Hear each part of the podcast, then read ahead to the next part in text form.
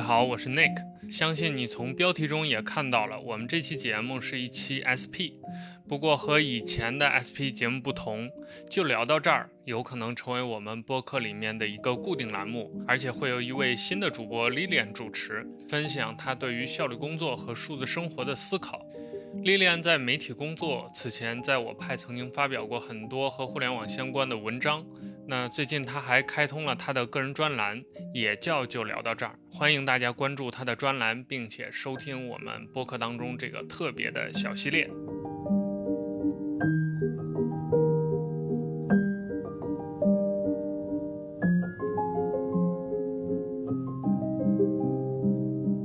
Hello，大家好，这里是 Lilian。第一次也非常开心，以音频的方式，呃，在这边跟少数派的读者朋友们见面。受这个少数派编辑同学的邀请，哈，呃，我是上周在平台上面开了属于自己的专栏，名字叫做“就聊到这儿”。那在之后呢，也希望能够持续的在专栏里面去更新。呃，写好的文章，并且呃，多多的以这种不同的媒介形式，包括图文啊，包括音频、视频等等，嗯，跟大家见面。那首先呢，呃，想跟大家简单的介绍一下，说为什么呃会起这样的一个名字，叫就聊到这儿，作为整个专栏或者播客的一个名字吧。嗯，其实这个创意是取决于。嗯，我在很早之前在这个呃网上看过的一个段落吧，嗯，这样是这样描述的，嗯，他说的是其实。无论是当下多么浮躁，或者是呃节奏多么的快哈，嗯，但是作为这个文字工作者所产出的文字，它其实是最害怕被简化的，因为有一些呃语句啊，或者是有一些含义，呃，必须需要一个严谨且充实的表达才能完整。那这就意味着我们在这种时间越来越紧缩的当下，呃，似乎更加需要沉得住气吧。嗯，那就聊到这儿的意味，可能是希望，呃，包括我自己，包括读到这里的呃朋友们。呃，去思考不止于一种语言，也希望来过的人都能带着一种未尽的期待再次前来。哦，其实就聊到这儿，所谓的是表达了一种结束的感觉，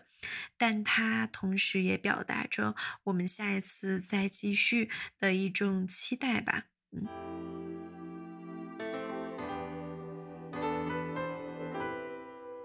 那今天其实主要想跟大家分享的是我在之前写过的一篇文章，它其实也是跟呃效率之上呃互联网的一些追逐速度呃速度主义呃这些当前的趋势所相关的。好，那我们今天就进入正题。嗯，其实身处这种快节奏的生活，仿佛我们周遭的一切啊，都开启了某一种加速键。我们越来越希望在有限的时间里做更多的事情，并且将高效率作为呃热爱生活的某一种衡量的标准。例如说，打车要时刻关注进度条，看视频呢，默认要开启倍速，在社交软件上面有各种各样的速成攻略，会让你眼花缭乱。就连学习和工作的时候，我们有的时候会以找到最新版的效率管理工具作为乐趣。那在相应的呢，嗯，其实市面上也有很多平台哈，希望自己的用户能够以更短的时间去消费更多的信息。但以上描述的这些现象，是不是会让我们对效率这个事情变得更加迷恋呢？在数字时代，这种加速的惯性是否能够让我们在生活中停下来，还拥有一一些些的时间去留给细嗅一朵花的香气？那今天。主要会应用这个传播学里面的叫做技术决定理论去分析和讨论我们为什么会对效率上瘾，又应该以什么样的姿态在呃数字时代和时间与效率共生共存呢？好，嗯，首先第一方面哈，我们会去思考一下，说从工作、学习走向生活，我们到底是在哪一些场景下面追求着效率？嗯，在这种内卷或者是加速成为当下流行词汇的时候，呃，无论从生活规划到内容消费，我们总是渴求着将有限的时间利用在刀刃上面，并以此作为。怎么说？有效利用时间的一种佐证。呃，豆瓣上面其实有关注过一个叫做“提高效率、互相监督”的小组，它群公告是这样写的：嗯，摸鱼患者和极限 deadline 求生者加解决问题、提高办事效率互助，列出困扰你的事情，大家一起想办法提高效率，解决它。那现在这个组里面已经超过一万名所谓的叫做效率斗士加入讨论。寻求互相的打卡和监督，甚至有用户呃主动会承担一些无偿或有偿的监督员的角色，负责比如说接微信监督啊、叫醒打卡、视频监督等等。那这种提效的执着和决心究竟是从何而来的呢？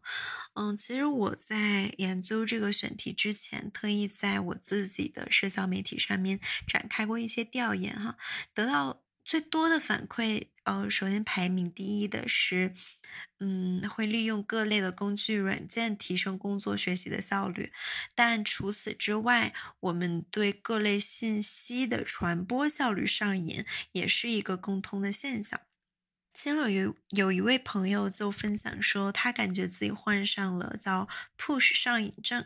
嗯，几乎每隔五分钟就要上滑手机看一看有没有新的推送。其实倒也不是非得要了解一些最新的资讯，但是就因此形成了某一种习惯，看到推送弹出，会觉得自己始终跟高速运转着的世界保持着同频。还有一位网友，他分享了自己的一种小癖好，他每天会翻大概十几次微博，这个个人主页上面最常访问的人的列表，想第一时间了解自己悄悄关心的人有没有更新。他曾经也为了戒断这种行为而开通了微博的会员，移除掉这个功能，但过几天之后又会忍不住主动搜索账号，再一遍一遍小心翼翼的刷新，等待着对方更新的那一刻。还有另一位是在读的学生哈，他向我们分享了他自己制作的一种生活的计划，呃，上面有一张密密麻麻的日程表，就像是之前呃在网络上面火过一段时间的，例如嗯清华学霸这种日程表哈，呃，里面规范了，比如说要用每天一小时的时间读五十页书，另外半个小时在背单词软件上面至少刷过三十个新的单词等等。去按照这种严丝合缝的排期表来生活，虽然忙得停不下来，但会让我感觉到非常安全。他在接受我们采访的时候是这样说的：“嗯，在一如在我们日常的生活中，比如说打车的时候，我们似乎有的时候会紧盯着这种手机上小小的汽车图标，一百米一百米的移动。”当跟朋友发微信的时候，当对方半个小时没有回你，就开始莫名感到焦虑，以及说我们对呃快递和外卖究竟能达到最快是什么样的速度愈发的好奇。我们从中其实在这个调研里面收获了很多意想不到，但是仔细的思量之后又会感到共鸣的回答。之前在节目十三幺中，哈，有一位采访嘉宾说过一句话，我觉得，呃，或多或少会引起我们的一些共情。他是说，我们现在越来越多，越来越对一些不能满足即刻的欲望感到恼火，相应的，我们也，呃，似乎越来越希望尽快的在生活的方方面面得到一个答案，获得一些收益。那我们具体是怎么样被驱动的呢？下一个环节会去呃讲说，对于这种效率成瘾的现象，那工具啊作为一种媒介，是不是真的能够帮助我们提高效率，亦或是驱动我们去加速啊去做生活中的一些事情？其实就像是呃著名的这个传播学家麦克卢汉的名言：“媒介是人的延伸。”在传统意义上面啊，多是思维导图啊、智能日历和时间管理软件促使着我们提效。但是当下，其实越来越多的媒介平台，呃，和这个应用程序也充当着效率工具的角色，呃，引导着我们在解放生产力的同时，驱动以更快的速度遨游在数字世界的海洋。那其中的一个表征呢，就在于说，平台方纷纷针对自己的优势点，吸引着存量用户的注意力。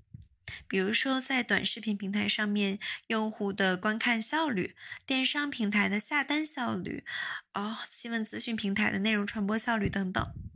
这其中的一个重要原因是在当下，在各个 App 呃用户的存用户的增量已经逐渐达到天花板的时候，呃，大家慢慢在思考说如何抢夺存量的内容。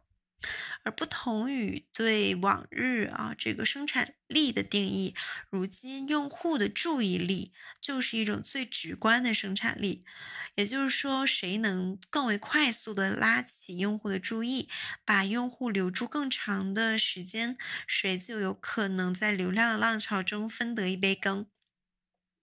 因此，当几乎所有的 App 都希望以更快的速度让我们知晓信息、消费内容、协助我们完成生活计划的时候，他们其实就被纳入了生产力工具的范畴。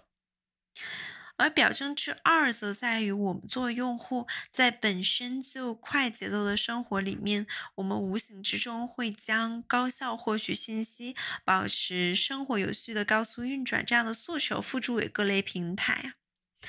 嗯，之前有个大学叫做卓克索大学，它有两位商科的学子呃学者，他们就曾在研究中发现，当时间压力增大的时候，个体在决策过程中就会更加依赖哦，依赖于自动且快速的策略，就像是我们现在周末安排游玩计划的时候，会默认先去看看餐厅在。呃，美团啊，或者大众点评中的评分，去了解哪一些景点攻略被更多人点赞，成为约会必去地点一样。这种在信息流和搜索结构中呈现的信息，呃，默契的为我们本就繁忙的生活提供了一种便利，也在一定程度上加深着我们对呃高效信息获取方式的依赖。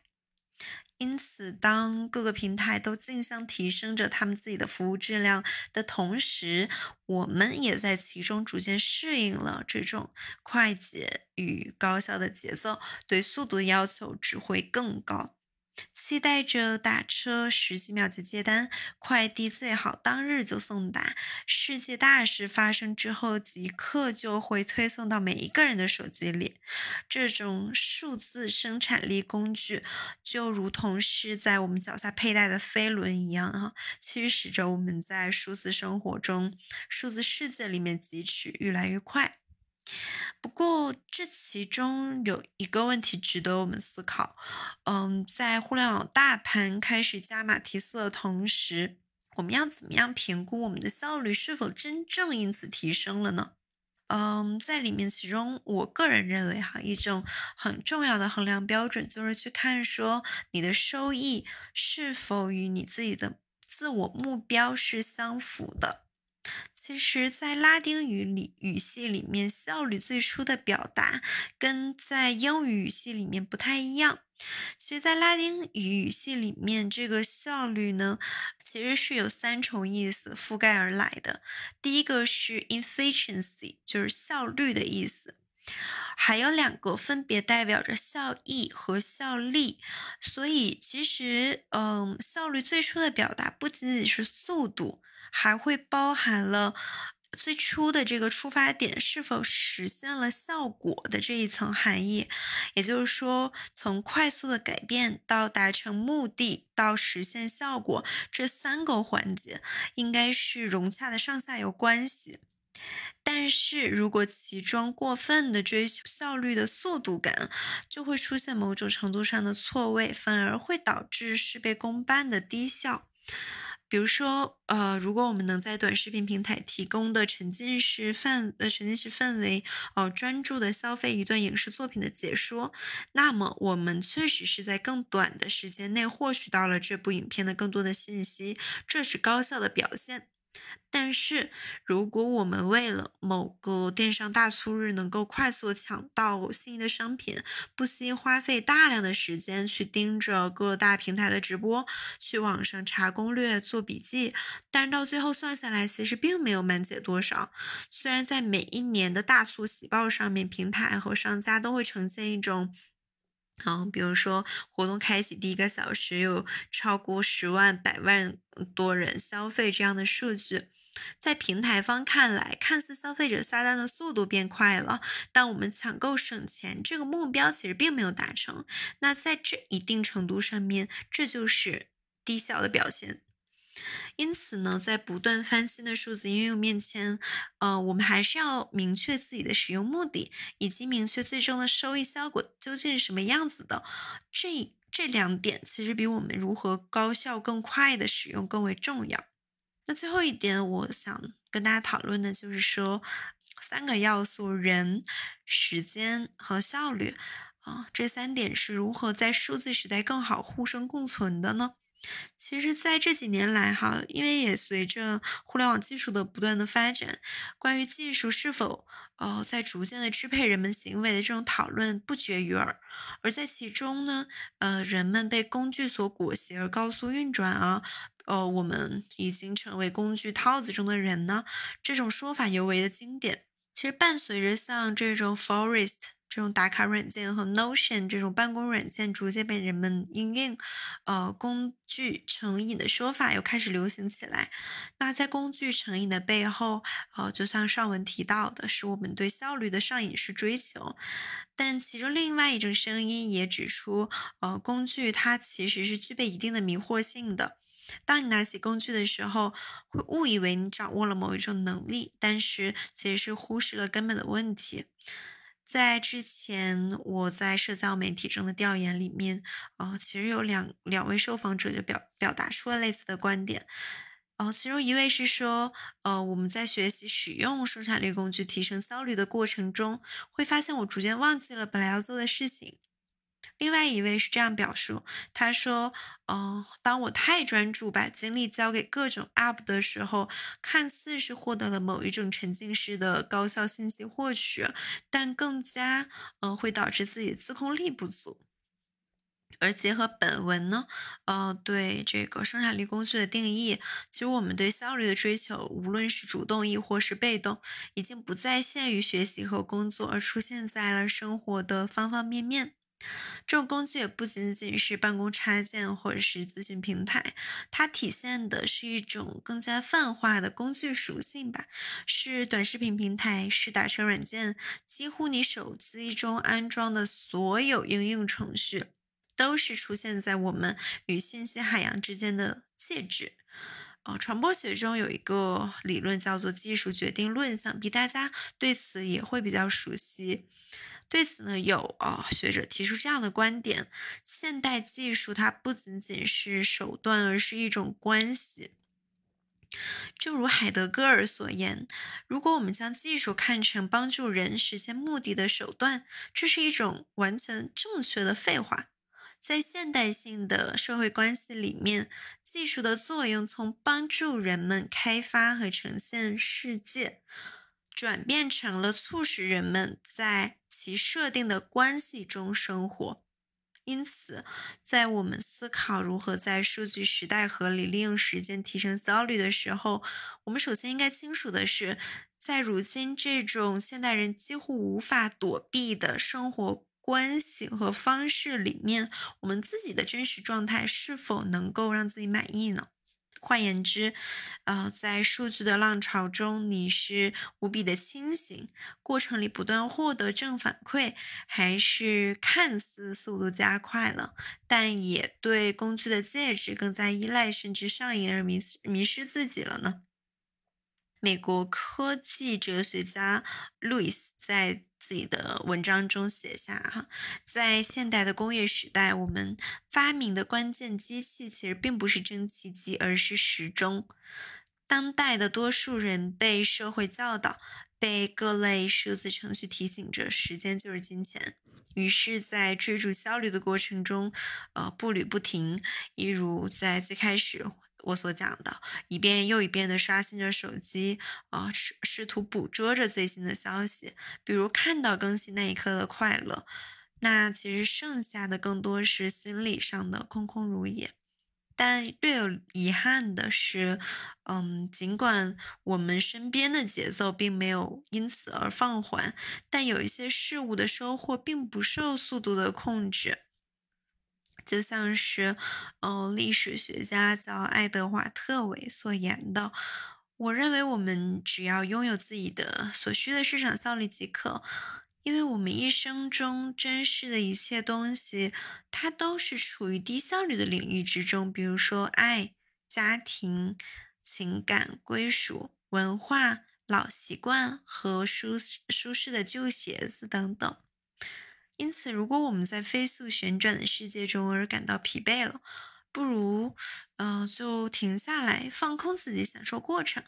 其实，效率就是生命这句话，并不需要是每个人的人生格言。如果我们追赶不上大众的节奏，其实也不是某一些过错之举。嗯，也许只有适当放过对呃追求效率的执念，我们才会真正体会到享受时间的快乐。这是这次播客希望想跟大家分享的内容。呃，如果大家对这样的一个选题，关于时间上瘾啊、效率之上，以及说在不断的呃节奏越来越快的这个时代中，如何找到自我的运转的方式，这样的选题感兴趣的话，也欢迎随时呃在我的个人主页或者是专栏或者是呃文章的评论区与我进行互动。我们下一次再见。那这一次呢，今天我们就聊到这儿。嗯，我是莉莲，拜拜。